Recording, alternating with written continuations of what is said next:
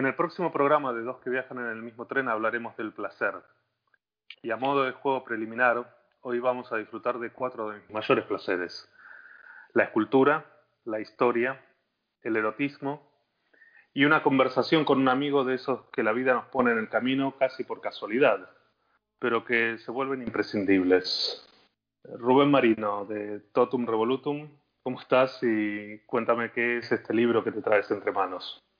¿Qué tal, Juan? Pues yo estoy muy bien aquí en, la España profunda, encantado de hablar contigo y de participar en, en, tu programa. Pues lo que me traigo entre manos es un proyecto para intentar publicar un libro de un autor bastante conocido como el Rafael Alarcón y el libro es un tratado completo sobre las esculturas eróticas eh, presentes en nuestro patrimonio románico, tanto ibérico como europeo. Es un libro fantástico que intenta, eh, Rafael, eh, intenta dar una explicación plausible y moderna a uno de los enigmas más interesantes de la historiografía medieval. Porque cualquiera que haya paseado bajo los aleros de cualquier templo románico se habrá percatado de que hay figuras que están mostrando eh, genitales desmesurados, eh, escenas de sexo explícito.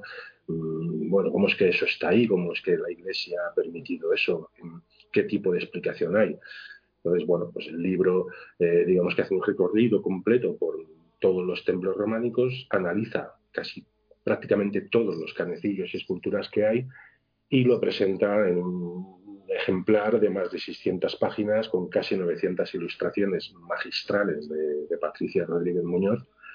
Y bueno, pues estamos intentando publicarlo a través de un proyecto de micromecenazgo a través de Berkami, que bueno, estamos ya, hemos pasado el 90% y nos queda muy poquito, muy poquito para conseguir los 7.600 euros que nos hace falta para, para costear los gastos de su publicación.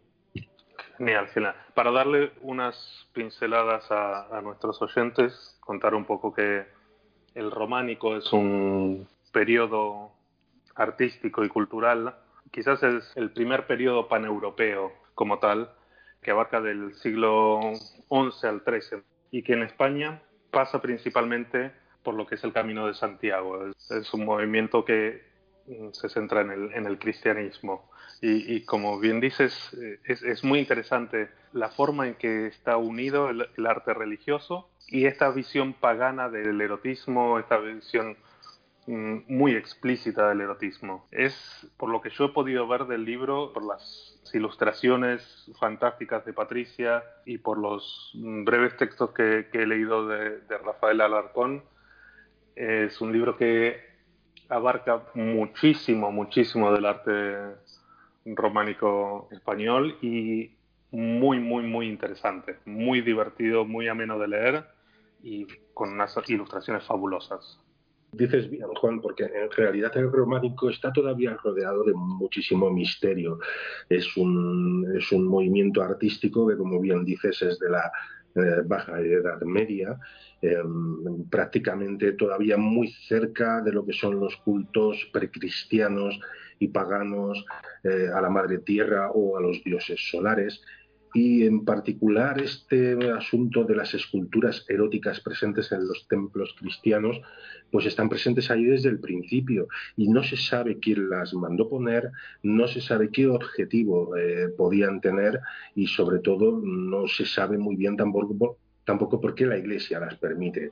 Vaticano, Roma siempre ha dado una explicación pueril, como que eh, son una ejemplificación pedagógica eh, del pecado para los fieles de aquella época eh, que no sabían leer, como decirlos, mirad, eso es lo que no se tiene que hacer.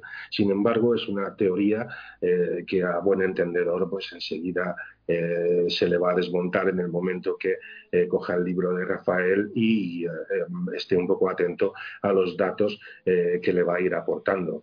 El libro finalmente pues termina, por supuesto, descartando la teoría oficial de Roma, descartando otras tantas teorías que existen ahora mismo al respecto de las representaciones eróticas y aportando una hipótesis audaz, ¿no? que en palabras del autor, más que una respuesta, es quizás el camino para plantearse otras preguntas, pero quizá esta vez las preguntas adecuadas. Entonces, em, es un libro muy interesante desde el punto de vista científico, desde el punto de vista erudito, em, desde el punto de vista de un amante del románico que quiera conservar eh, una obra única en la que van a aparecer canecillos que en muchos casos están muy deteriorados y que la única manera de poder disfrutarlos es a través de las ilustraciones de Patricia. Y bueno, es una obra única que no va a dejar indiferente a nadie y muchísimo menos al poder eclesiástico, al poder establecido, a la versión oficial del Vaticano respecto a este asunto del erotismo. En este momento histórico y con la que está cayendo, emprender un, un proyecto editorial a mí me parece quijotesco, por lo menos, si tú eres manchego.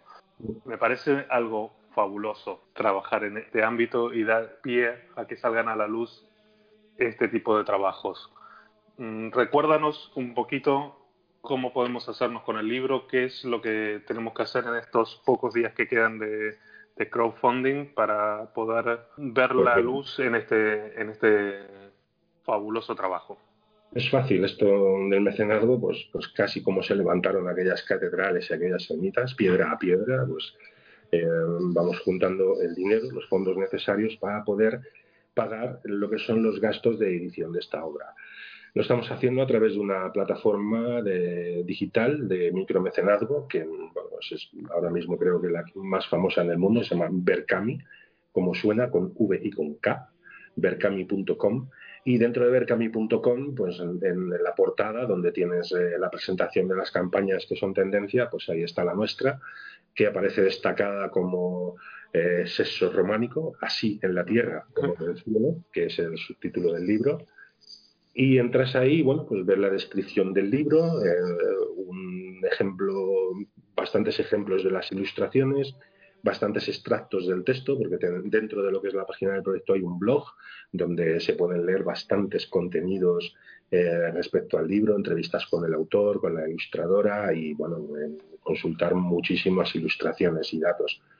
Y desde ahí, pues simplemente es elegir las recompensas, es decir, por tu aportación, pues nosotros te damos una recompensa que suele incluir un ejemplar del libro, por ejemplo, también una chapa insignia para que la lleves ahí en la chupa. Yo soy mecenas de este proyecto mencionamos a todo el mundo en la página de agradecimientos, va con un marca páginas y a partir de 45 euros, que es digamos la que la primera que llevaría incluida el libro, pues luego hay otras eh, que llevan un, son una aportación mayor, pero que llevan incluidas pues una lámina de, eh, con una ilustración de Patricia en un buen papel para enmarcar y tenerla en casa o directamente el libro dedicado o luego pues ya pues, una compra por volumen, si compras tres libros pues va con jugoso descuento y bastantes recompensas, etcétera, ¿no? Y bueno, lo bueno de este proyecto es que con la que está cayendo efectivamente Juan en mitad de una pandemia con el mundo entero acongojado y con un desasosiego en la cabeza eh, nosotros pues bueno eh, salimos eh, con mucha prudencia y desde el principio hemos visto una gran acogida, porque eh, nuestra economía no nos permite hacer una campaña de publicidad, por tanto en publicidad no hemos invertido absolutamente nada. Y todo lo hemos centrado en hablar de ello a través de Facebook, en WhatsApp, los amigos, amigos como tú, medios de comunicación afines, eh, que no oficiales, porque parece que huyen todos de este tema, y estamos ya superando el 90% de la aportación. Nos queda poco 10 días y, y, si lo conseguimos, pues nos pondremos a producir el libro en imprenta, la maquetación y, y aproximadamente por diciembre, enero estaremos enviando los ejemplares y las recompensas a, a, todos los mecenas. Y a partir de ahí, pues, el libro estará a la venta a través de, internet a través de Internet pero seguramente, pues, aparte de que ya a lo mejor ya no cuesta lo mismo, porque ya tendrá un coste añadido, como es el de situarlo en un, marketplace, ya sabes cómo es esto, La distribución y tal, sí. Claro, pues tampoco va a tener las recompensas, ¿no? Yo creo que es una oportunidad única, eh, por ejemplo, de tener un libro mm, enormemente bello, eh, grande, porque estamos hablando de un libro en formato DIN A4, con más de 600 páginas, con cerca de 900 ilustraciones, y poder tenerlo dedicado por el autor de Puño y Letra, que es un señor ya eh, pues bastante veterano y, muy mayor, que se encuentra confinado en su piso del sur de Madrid ahora mismo. Y, y bueno, pues eh, creo que es una oportunidad única de hacerse con un libro pues muy bello, ¿no? Y que estamos, es una primera edición prácticamente de, coleccionista.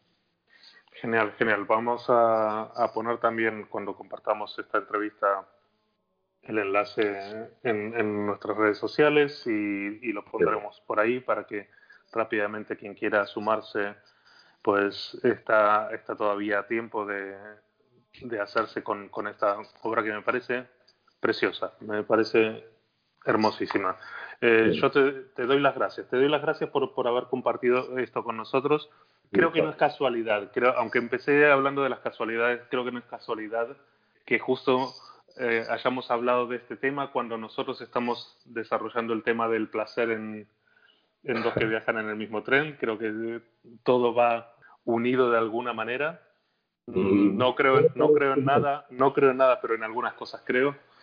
Y en, y en, una de las cosas en las que creo es que cuando una cosa se hace con pasión, eh, los frutos son buenísimos. Y creo que en cada página de este libro se ve la pasión tanto del autor como de la ilustradora y se ve tu pasión detrás de, de sacar este proyecto adelante como tantos otros que te he visto sacar a lo largo de los años.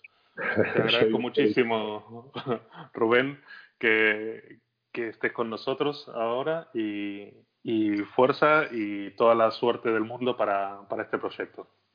Muchísimas gracias a ti, Juan. Un abrazo muy grande.